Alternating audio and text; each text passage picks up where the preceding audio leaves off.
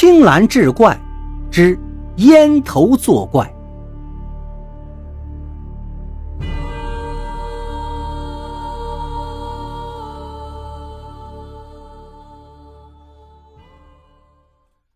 李贤大吃一惊，下意识的一个箭步冲上去，抓住了王老头的手。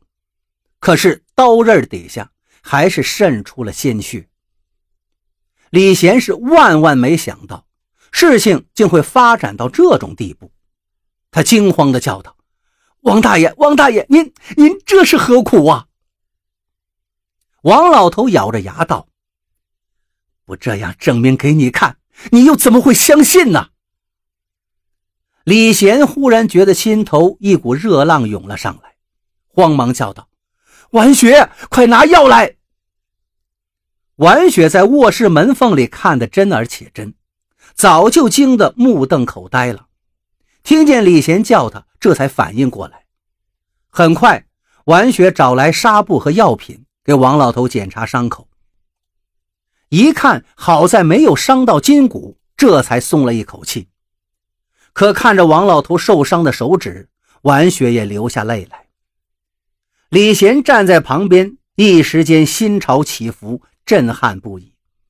又看到婉雪在流泪，便走过去递给他一条毛巾，轻声说道：“婉雪，对不起，都是我不好。”好一会儿，婉雪才接了毛巾，她擦了一把眼泪，看着王老头，哽咽道。王大爷，谢谢，谢谢您。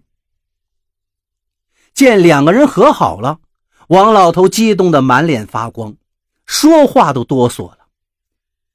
祸是我闯的，只要你们俩能和好，就是丢上我这条老命也值啊！谢什么呀？你们能相信我，听我的劝，老头子应该谢你们呀。婉雪此时热泪盈眶。再也克制不住，双手捂着脸哭道：“不，我知道烟头不是您丢的。其实，我根本没在院子里捡什么烟头。昨天晚上，我家里确实，确实来过一个男人，那烟头是他留下来的。只怪我一念之差，没跟李贤说实话。”婉雪坦白了她跟那个男人的事情。说完之后，她缓缓的抬起头。我错了，夫妻间不该隐瞒什么，要是还藏在心里，我会一辈子愧疚的。李贤，我对不起你，你要是无法原谅我，我也不怪你。不，我不怪你，我我没资格怪你，要说对不起的，应该是我呀。李贤也满面羞愧的说道：“婉雪，其实这个烟头跟谁都无关，是我，是我自己偷偷放进烟灰缸里的。”什么？婉雪目瞪口呆：“你，你为什么？”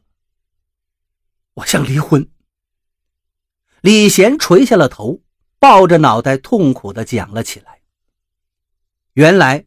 就跟许多俗套的故事一样，李贤疯狂地爱上了自己公司里一个叫小敏的女人，而小敏也对李贤流露出爱慕之情。李贤提出要跟小敏在一起的想法，可小敏不忍心伤害自己的丈夫，心里矛盾重重，一直婉言拒绝。李贤以为小敏犹豫不决的原因是怀疑他的真诚。只要自己先跟婉雪离了婚，小敏就一定会离婚嫁给他，所以他就导演了这样一出戏。而那个烟头不过是他为离婚而设计的一个道具，一个导火索而已。